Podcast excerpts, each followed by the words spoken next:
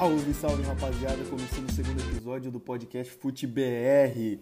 Nessa terça-feira, provavelmente chuvosa, porque eu tô gravando isso aqui na segunda, no dia 1 dia 1 de março, aniversário da cidade do Rio de Janeiro. E provavelmente é uma terça-feira chuvosa, porque tá chovendo bastante agora nessa tarde de segunda-feira, que é quando eu tô gravando isso aqui, o podcast saindo nessa terça, dia 2 de março, se eu não tô enganado. E cara, hoje o assunto é, é bem, tá bem recente, bem fresco nas nossas mentes, que foi o jogo de ontem, o primeiro jogo da final da Copa do Brasil. Grêmio e Palmeiras duelaram pela primeira partida da decisão. O jogo foi na Arena do Grêmio ontem, 9 horas da noite, que eu vou falar sobre esse horário aí, a justificativa desse horário e a justificativa do horário do jogo da semana que vem, que eu tenho, enfim, informação falar sobre as escalações, sobre a arbitragem horrorosa do senhor Marcelo de Lima Henrique, um horror pífio, asqueroso.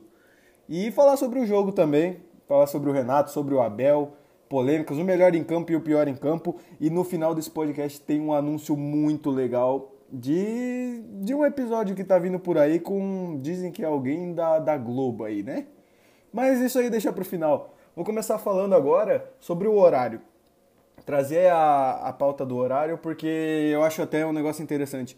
Ontem um jogo que não é muito normal, mas com a pandemia já, já havia tendo jogos começando às 8h30 no domingo. Mas ontem, 9 horas da noite, até me chamou a atenção e o que foi passado na televisão, que foi passado, enfim, na Globo, no Sport TV, foi que a Prefeitura de Porto Alegre, ou, ou foi o governo do estado do Rio Grande do Sul, enfim, a, as autoridades do Rio Grande do Sul pediram para o jogo ser às 9 para não ter. É, para ter menos, menos chance de aglomeração e. Enfim, correto, porque Porto Alegre está na tarja preta da pandemia, está tá com risco muito alto, e enfim, atitude correta da, das, autoridades, das autoridades de Porto Alegre. E semana que vem, o jogo é na, na Arena Palmeiras, Arena Palmeiras, no Allianz Parque. E o jogo vai ocorrer, pelo que está marcado até agora, às 6 da tarde. Vinha gente falando, eu esqueci o nome do jornalista, até tinha comentado semana passada com um amigo meu. Esqueci o nome do jornalista que tinha noticiado isso. Que agora com a saída do Faustão na Globo, talvez troque o horário dos jogos da Globo, é, que no caso ocorre a vida toda, 4 horas da tarde, talvez mude para 6. E, curiosamente, o jogo ocorre às 6 horas semana que vem. Só que eu não acho que seja por causa disso, por causa dessa mudança que e essa mudança ocorreria só para 2022. É, eu não acho que seja por causa dessa mudança. Vamos lá, vamos falar o porquê desse horário do jogo da semana que vem ser 6 horas da tarde. Ou 6 horas da noite. É mais, é mais plausível 6 horas da tarde. É, o, o Grêmio tem a possibilidade, agora bem maior, como perdeu o primeiro jogo, é, de jogar a pré-Libertadores, porque se o Grêmio não ganhar a Copa do Brasil, o Grêmio jogará a pré-Libertadores. E o jogo da pré-Libertadores, do Grêmio ou do Fluminense, caso o Grêmio ganhe a pré-Libertadores. Se o Grêmio ganhar a, a, Copa do Brasil, esquece esse assunto, o Fluminense vai jogar na terça-feira, dia 9 do 3, o jogo até com transmissão do, do SBT, contra o Ayacucho do Peru na pré-Libertadores. Agora, se o Grêmio perder para o Palmeiras é, a final, perder, enfim, não ser campeão, é, o Grêmio teria que jogar pré-Libertadores. E aí o Grêmio, obviamente, com todo o direito, e tá certo, não quer jogar essa pré-Libertadores dois dias depois e nem. Se o jogo fosse às quatro da tarde, pelo horário que agora está estabelecido com a pandemia de diferença de um jogo para o outro, o Grêmio poderia sim, de acordo com o regulamento, jogar na pré-Libertadores é, terça-feira, nove e meia da noite, dia 9 do 3, se eu não estou enganado. Contra o Ayacucho, o jogo seria em Porto Alegre, mas enfim. Aí com o jogo sendo passado para 6 horas, o Grêmio já não teria essa possibilidade e a Comebol teria que arranjar outro horário, outro dia e ser adiado esse jogo. O Grêmio já, já tinha pensado nisso antes, mas enfim. Não, não porque pensando que ah, a gente vai perder a Copa do Brasil, não, é porque é por conta e risco, tá? Foi correto. E agora começando a falar do jogo, falar das escalações, isso era o parecer sobre o horário, era isso, não tem, não vai muito além disso. E falando agora sobre as escalações, o, André Hernando, do Sport TV, tinha noticiado o dia inteiro que Gabriel Menino e Mike iam ser titulares no Palmeiras. Noticiou também no Felipe Melo, nessa ele acertou. Ele tinha noticiado o dia inteiro, domingo inteiro, o Gabriel Hernan falando Gabriel Menino e Mike titulares. E aí chegou uma hora antes, às 8, quando sai a escalação, Zé Rafael e Wesley jogando. O Grêmio não veio com muita novidade, veio sem o Jeromel, aí jogando com o Paulo Miranda, que Jesus amado. Mas é, o que veio, o que surpreendeu foi o Abel mesmo, colocando o Zé, Zé Rafael e o Wesley. O Zé Rafael que não sei se entrou em campo, porque eu só fui me dar conta. Só fui me dar conta da presença dele quando o Luiz Roberto na Globo falou que ele ia sair, que tava pedindo para sair, que tava cansado. E agora falando da arbitragem no pré-jogo. Antes de falar da arbitragem dentro do jogo, Vou falar da arbitragem pré-jogo, que já é ridículo. O senhor Marcelo de Lima Henrique, que tem históricos de erros bizarros na carreira, apitar uma final de Copa do Brasil. Ah, tudo bem que a final é, é enfim, um time paulista e um time gaúcho não pode apitar nenhum paulista, nenhum gaúcho, que teoricamente tem os melhores árbitros, as federações no caso. Mas, gente, não, não tem cabimento Marcelo de Lima Henrique, Marcelo de Lima Henrique apitar. E aí, até ontem, conversando no, num grupo de amigos, a gente pô, se não é ele, quem que vai apitar? Ah, esse, ah, o Milton Pereira de São Paulo, o Milton Pereira de São Mil, meu Deus do céu. O Milton Pereira Sampaio e o Wilton Pereira Sampaio, os dois árbitros horríveis também, não tem condição.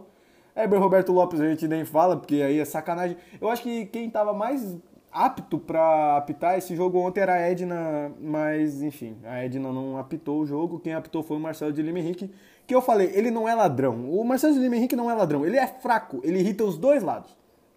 Enfim, ela acertou no jogo, na expulsão do Luan, que eu vou falar depois, mas ele é muito fraco, não dá para apitar uma final de Copa do Brasil, esse árbitro.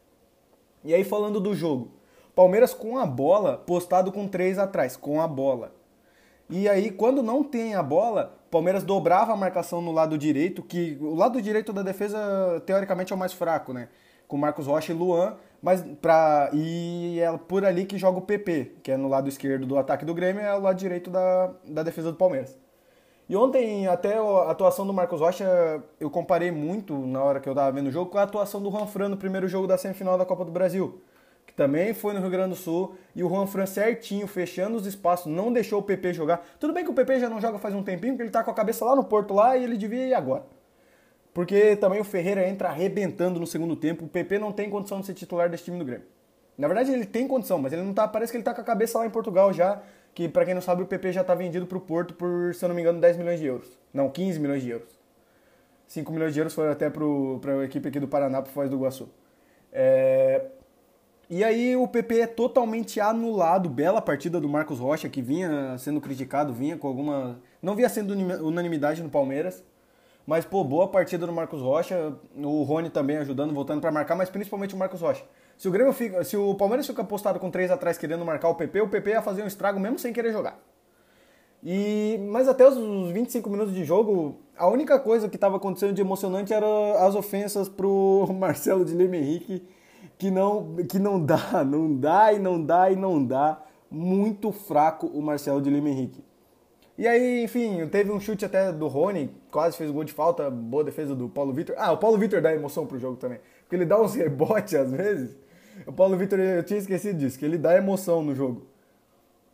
E. É, calma aí que. Não, deu certo aqui.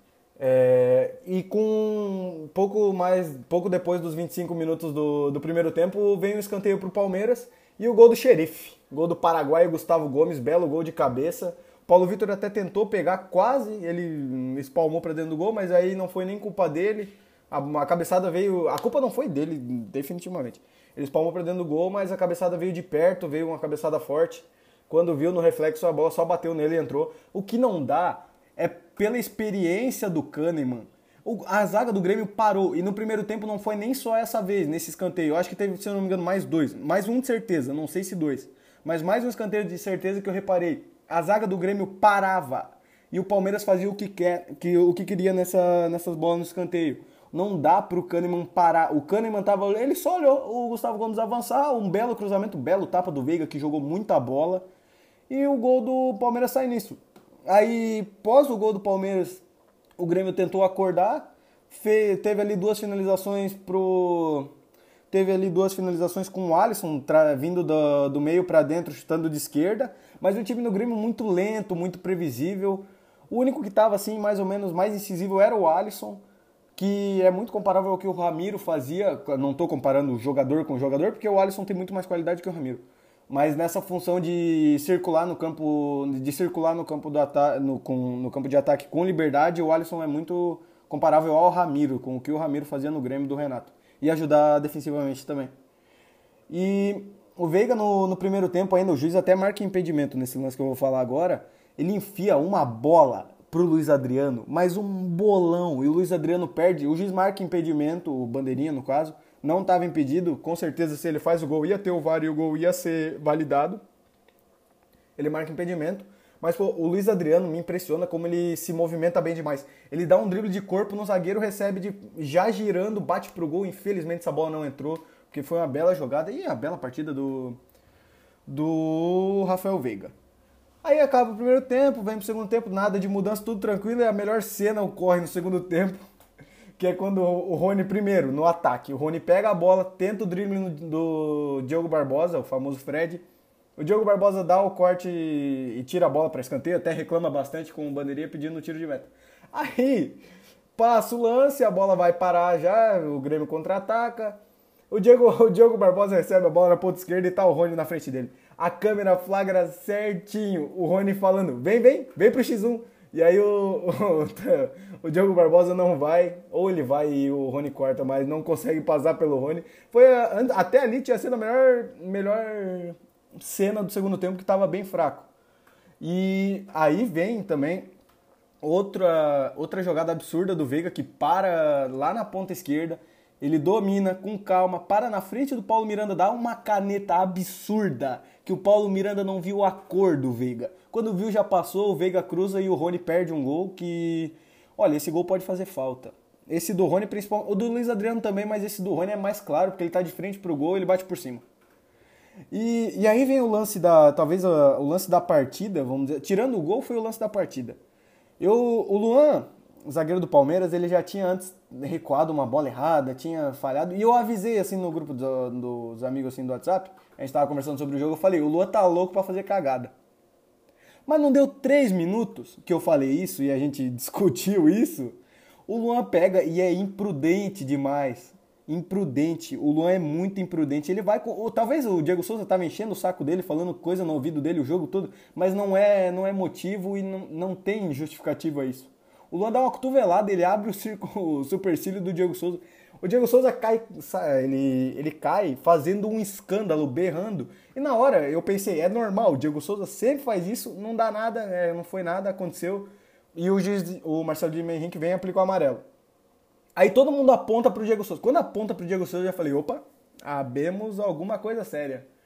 E quando flagra a câmera no Diego Souza, aí, é, aí não tem como. O supercílio dele aberto, o rosto todo sangrando. Marcelo Lima Henrique vai lá, não precisa nem olhar no VAR, só pelo sangramento já dá o vermelho. E isso pode, ele pode fazer isso, não, não precisa ir no VAR para ir lá tirar. Não, não, isso aí ele fez certo. Isso aí foi a única coisa certa que ele fez. Não precisou ir no VAR. É, talvez até o Bandeirinha tenha avisado ele. Então não foi tão certo, não. Mas o Luan, de novo, displicente, horrível, Luan. De, Luan, não, não dá, Luan é num, na semifinal do Mundial fazendo caca, é numa, numa final de Copa do Brasil. E aí vem um problema do Palmeiras, que é uma crise de zagueiros, cara, que o Palmeiras tem Gustavo Gomes, Luan, Alain Pereur, Kusevich, Emerson Santos e tem mais alguém. O Marcos Rocha joga por ali. E, cara, é, a gente pensando assim, eu falei Gustavo Gomes? Eu devo ter falado. Mas a gente pensando assim, pô, como que o Palmeiras, um time com investimento que tem, tenha, assim, acima da média dos zagueiros do Palmeiras é o Gustavo Gomes. Tem uns abaixo da média, que eu acho que é o caso mais do Emerson Santos. O Luan vem numa fase horrível, que ele anda, em jogo decisivo, ele anda não funcionando. O Marcos Rocha jogando por ali também contra o Tigres passou um aperto, mas ontem ele compensou, jogou muito bem e anulou o PP. Mas, pô, o time do Palmeiras eu acho que merecia dar uma atençãozinha para para o setor defensivo, cara. Porque com o investimento que tem, agora, ainda mais com o possível título da Copa do Brasil, não estou falando que vai ganhar, mas é, pelas circunstâncias é um, um título possível. Investir na parte defensiva, na parte defensiva, por mais que nessa temporada já trouxe o Kusevich e o Alan Imperior no meio da temporada. O Palmeiras precisa investir no setor defensivo e em uma contratação pontual ou outra do meio para frente. E depois da expulsão do Luan, o jogo vira uma, uma batalha de substituições. E aí eles. Parece que o Abel Ferreira e o Renato eles ficam se brigando para ver quem mexe pior. O, o Abel começa tirando. Quem que o Abel tira primeiro?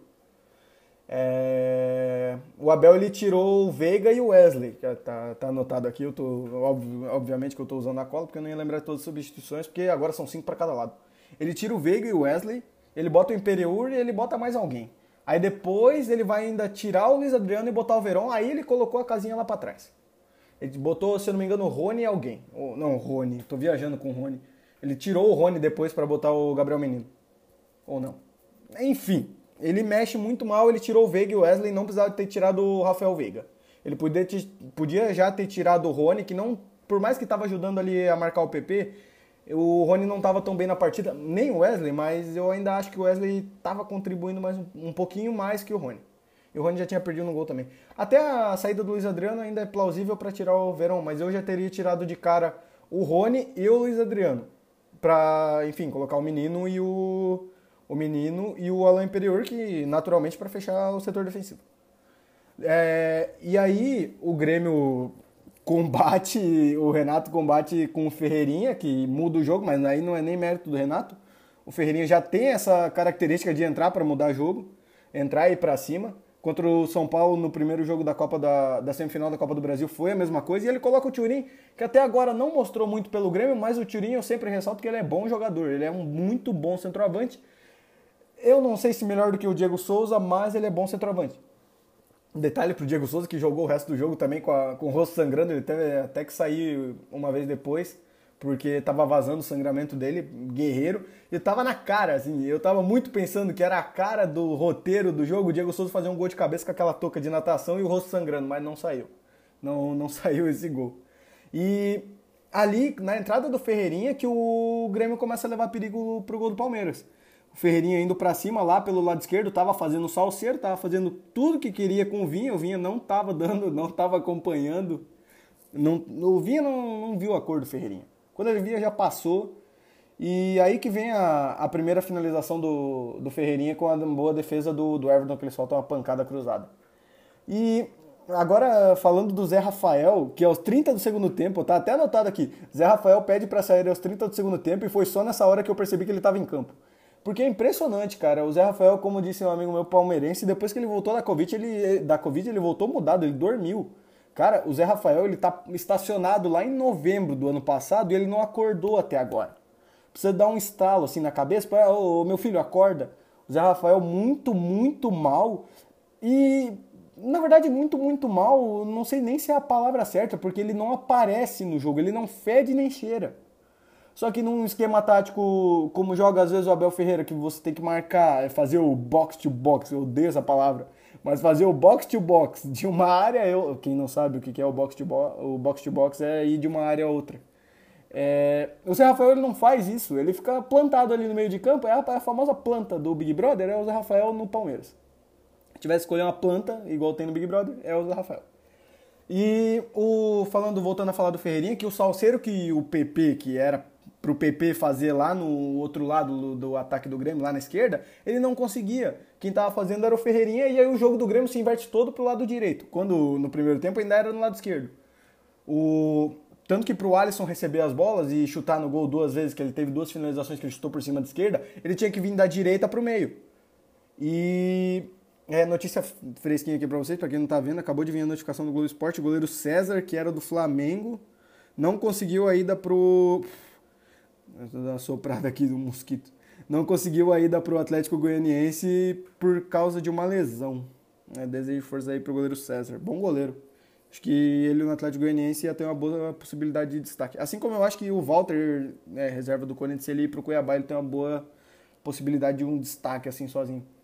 Agora voltando para o jogo, só interrompendo por causa dessa notícia, o, Renato segue mandando o time para cima, ele coloca o Isaac, o Tassiano e o Wanderson, que é o Wanderson é lateral, mas aí ele já tira o Paulo Miranda e só deixa o Kahneman como zagueiro. O Kahneman foi muito mal na partida, diga-se de passagem. Talvez porque sem o Jeromel é difícil do Kahneman jogar, porque ele tem que jogar por ele e pelo Paulo Miranda. O Rodrigues eu não entendo, eu acho o Rodrigues muito mais zagueiro do que o do que o Paulo Miranda. Não sei se o Rodrigues estava disponível ontem, mas é a cara do Renato Gaúcho botar o Paulo Miranda porque, entre aspas, ele é mais experiente. Pô, experiência não, não vale, né? Vale a experiência nessa hora, mas não a experiência do Paulo Miranda. O Rodrigues sem experiência, sem a experiência que o Paulo Miranda tem, é anos luz, eu, eu acho muito melhor. É, o Renato continuou mandando o time para cima, mas que parecia um jogo muito previsível. Era bola no Ferreira e vai, bola na direita, bola no Ferreira e vai. E o Palmeiras até no, nos dois minutos finais, da, o Marcelo, o Marcelo Lima Henrique ele deu sete minutos de acréscimo. Nos dois minutos finais, o que impressiona é como o Palmeiras toca a bola e coloca o Grêmio totalmente na roda. O Grêmio fica totalmente na roda do Palmeiras. O, Palmeiras, o, o Grêmio não consegue pegar a bola. O, Palmeiras, o Grêmio vai recuperar a posse de bola quando o Vinha erra o passe. Palmeiras com quatro jogadores no campo de ataque, do meio para não nem no campo de ataque, né? Tava na primeira intermediária depois da, da linha do meio de campo no primeiro terço de campo de ataque. Com quatro jogadores, o Grêmio com seis olhando o Palmeiras trocar passe. E aí o Vinha erra um passe, a bola vai para lateral, o Grêmio cobra o lateral, ninguém recebe, o Palmeiras volta a trocar passe até que o Marcelo de Lima Henrique apita o fim do jogo. E, e o jogo foi isso, cara. Eu acho que o Palmeiras tem que sim cuidar, porque em 2018, se eu não me engano, na, até o Felipe Melo fala isso na, na coletiva, que tem que cuidar, porque em 2018 eles também venceram na Arena do Grêmio por 1 a 0 nas quartas de final da Libertadores. Gol do Scarpa, um belo de um gol do Scarpa. É, nas quartas de final da Libertadores, o Palmeiras vence por 1 a 0 e perde por 2 a 1 Só que ali, naquele caso, tinha o critério do gol fora. Que na final, que nenhum na fase da Copa do Brasil tem, mas muito menos na final. Então o Palmeiras leva assim, tem que ter um cuidado com certeza não vai jogar com salto alto, por causa não, não é a cara do Palmeiras, nem do Abel Ferreira, e nem não, nenhum time, eu acho. Jogaria com o salto alto nessa final apenas com o resultado, é, com um gol de diferença no resultado. Mas eu acho que o Palmeiras também não pode se retrancar, jogar totalmente atrás e deixar. Porque provavelmente, é, provavelmente, eu acho, né? O que eu acho do Renato é que o Ferreirinha já inicia o jogo do o jogo na, no Allianz Parque. Mas é por isso que o, o Palmeiras não pode entrar totalmente pensando só em se defender e pensando só em jogar por uma bola e contra-ataque. O Palmeiras tem que jogar como jogou na Arena do Grêmio, com a mesma até o mesmo mesma disposição tática para segurar os lados, dar uma se o Ferreirinha jogar, dá uma atenção no lado do Ferreirinha para fechar bem os espaços e não deixar o Ferreirinha jogar, porque se o Ferreirinha não jogar, o não jogar no caso de estar tá em campo e não conseguir jogar. É, o Grêmio fica totalmente anulado. O Grêmio ficou virou é, a marca desse time do Renato. Primeiro que é um time que empata muito. No, no, Brasileirão foram mais de 19 empates. E, pô, se você tira 10 desses empates e coloca como vitória, você tem já 10 vezes 3, 10 vezes 2, na verdade, né? 10 vezes 2, 20 pontos a mais. E, pô, já jogava o Grêmio lá pra cima. É, eu posso até olhar depois e trazer informação no próximo podcast, mas aí se o Grêmio já não tem 10 dos empates que teve, acho que o Grêmio poderia até ser campeão do, campeonato, é, do campeonato Brasileiro. Então virou essa marca do time do Renato empatar muito e de ser um time limitado. Limitado não de peças do elenco, limitado taticamente de, de ser previsível, de pegar a bola, jogar nas pontas e apostar na individualidade. É, que antes era do PP e agora é do Ferreirinha. Mas o Ferreirinha quase não inicia jogos no Grêmio. O Ferreirinha inicia jogo quando o Grêmio está jogando com o time reserva. Então, eu acho que valeria essa aposta do Renato de colocar o Ferreirinha, o Alisson e o PP, tirar o Jean-Pierre, o Jean-Pierre também vem muito mal, colocar o Alisson, o PP e o, e o Ferreirinha, além do Diego Souza, é claro, mas, e valeria essa aposta, cara. O Grêmio não tem nada a perder. Tudo bem que ah, você leva, você joga o time todo para frente, leva dois gols no primeiro tempo, acabou o jogo para ti. Mas vale a aposta, cara. Eu acho que valeria essa aposta pro Renato. Até porque o que eu acho que vai acontecer, eu não vou falar aqui, porque se eu falar vai acontecer o contrário, é. é que é difícil eu explicar sem falar o que eu acho que vai acontecer. É que o Renato ele já tá muito pressionado por causa da, da final da Copa do Brasil, que ele perdia jogo no Brasileirão, empatava jogo no Brasileirão e ia pra coletiva falar da final da Copa do Brasil. Pô, Renato, dá uma segurada é, você não tem que falar. Ele ficou oito rodadas, aproximadamente, tipo, oito rodadas, é, às vezes com resultados negativos no Brasileirão, falando da Copa do Brasil. O presidente batendo no peito falando da Copa do Brasil. E aí, Renato? E se não ganhar a Copa do Brasil? Como é que fica? Eu acho que se o. Até se o Grêmio perder a Copa do Brasil, ele não é demitido porque três dias depois, provavelmente, ou uma semana depois, o Grêmio vai jogar para Libertadores. Então aí não, não vale, até acho certo, não vale a pena demitir um treinador uma semana antes de jogar uma decisão. Só que daí se você vai perde essa decisão, aí já era, aí é tchau pro Renato. Que tava com, enfim, ele tava de um lado no Rio Grande do Sul tentando renovar, tentando não, né, mas conversando para renovar com o Grêmio. Só que os dois empresários dele, o staff dele, tava lá em Minas conversando com o Atlético Mineiro semana passada. Então, pô, você vai para onde? É, é, é, complicada a situação do Renato Gaúcho no Grêmio. Antes, até dois anos atrás, ele falava. É, dois anos atrás, ele falava que é, só, sa, só sairia do Grêmio se fosse para a seleção brasileira. Ele ia direto do Grêmio para a seleção. Pô, e agora? Vai do Grêmio para o Atlético Mineiro? Vai do Grêmio para Flamengo? Vai do Grêmio. Enfim. Num, a situação do Renato é muito complicada no Grêmio, porque ele botou todas as fichas que ele tinha nessa Copa do Brasil.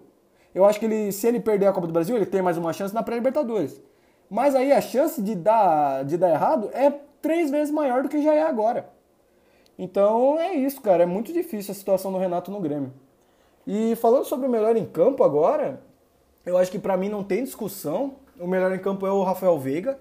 Por mais que o gol não tenha sido dele, tenha sido do Gustavo Gomes, e ressalvo a atuação do Marcos Rocha, do Gustavo Gomes, até do Alisson e do Ferreirinha no lado do Grêmio, mas não tem discussão. Melhor em campo, Veiga pelo Palmeiras não só pelo Palmeiras, melhor do jogo, né? E pior em campo, cara, o PP e o Paulo Miranda foram muito mal no Grêmio, mas o pior em campo também é do Palmeiras, porque não tem, não dá para defender o Luan com a expulsão infantil dele, por mais que ah, o Diego Souza, todo mundo sabe que o Diego Souza é um atacante que provoca, é um atacante chato, que até a gente estava conversando ontem no, no mesmo grupo de, de amigos, que a gente estava debatendo o jogo inteiro, falando, o Diego Souza, qualquer coisinha que ele cai, ele grita. Então por isso que o grito dele na hora que ele cai ontem com o supercílio aberto, quando eu ainda não tinha visto a imagem, é normal. A gente ouve o Diego Souza fazer isso. Mas, pô, quando mostra a imagem, enfim, a gente viu que ele tava certo. Mas daí depois que o árbitro dá o vermelho, ele para de gritar, já parou o chiado, vem, bota a touca e vai jogar bola. Não, enfim, não, não tô nem criticando a atitude dele, mas é que a gente já conhece o Diego Souza de anos e a gente sabe que ele faz isso. Só que não tem. Pior em campo, o Luan com toda certeza, 100%, Luan e não joga semana que vem. Não sei se joga o Imperiur, provavelmente joga o Imperiur no lado do Palmeiras. E cara, a gente se encaminhando para o final, queria agradecer você que ouviu até aqui. Pô, ouviu até aqui? Dá aquela compartilhada no, no Instagram, marca a gente, compartilha no Twitter, WhatsApp, marca a gente lá.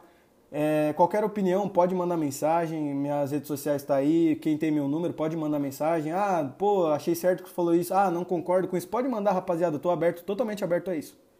E a gente volta na sexta-feira aqui no podcast FuteBR. É, a gente volta na sexta-feira com o podcast, no, com o primeiro Papo Clubista, é, com o meu amigo São Paulino. A gente volta daí provavelmente no horário do meio-dia, no mesmo horário que está saindo esse, esse podcast aqui na sexta-feira já tá editado, já tá gravado, tá engraçado demais. O, o, João quebrou, ele quebrou tudo, ele quebrou em todas a, as linhas possíveis. De, o João deu uma quebrada. Tem uma parte que ele fala, enfim, não vou dar, não, não vou dar spoiler aqui não. A gente tentou também dar, dar palpites pro jogo de São Paulo que ocorreu ontem, porque a gente gravou ontem à tarde, né? E o jogo de São Paulo foi uh, no período noturno. E, enfim, a gente errou, obviamente, a gente zicou o São Paulo ontem, peço perdão para a torcida do São Paulo. E esse podcast está bem engraçado e vai sair na sexta. E aí a anunciação, a revelação bombástica que eu tinha para falar para vocês é que provavelmente no dia 21 de março, provavelmente, não é de certeza ainda, mas a gente está vendo para agendar, vai ter um, dizem aí, né, as más línguas, que é um produtor global, um produtor da Globo.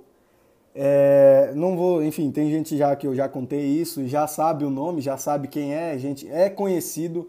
Se você acompanha YouTube, se você acompanha o Sport TV, acompanha os quadros do Globo Esporte, os quadros do Globoesporte.com, isso é o mais importante. Os quadros do Globoesporte.com, você vai conhecer ele. E a gente está vendo muito provavelmente no dia 21 do 3, no domingo, daqui a 20 dias, porque eu estou gravando isso no dia 1 então daqui a 20 dias, no domingo, vai sair um podcast com um global. E rapaziada, no mais era isso. Esse era o anúncio que eu tinha para fazer. Esse foi o podcast FuteBR, segundo episódio, podcast sobre o jogo é, da primeira, do primeiro jogo da final da Copa do Brasil. Vai ter podcast sobre o segundo jogo também na próxima terça-feira, se eu não me engano, no dia 9, aniversário da cidade, da cidade de Joinville. E, e, é isso, rapaziada. Se você até, ouviu até aqui, muito obrigado. Se puder, compartilha lá no, nos seus grupos de WhatsApp, Compartilhe no status, compartilhe no Twitter, no Instagram. Enfim, agradeço todo mundo que ouviu até aqui. Valeu!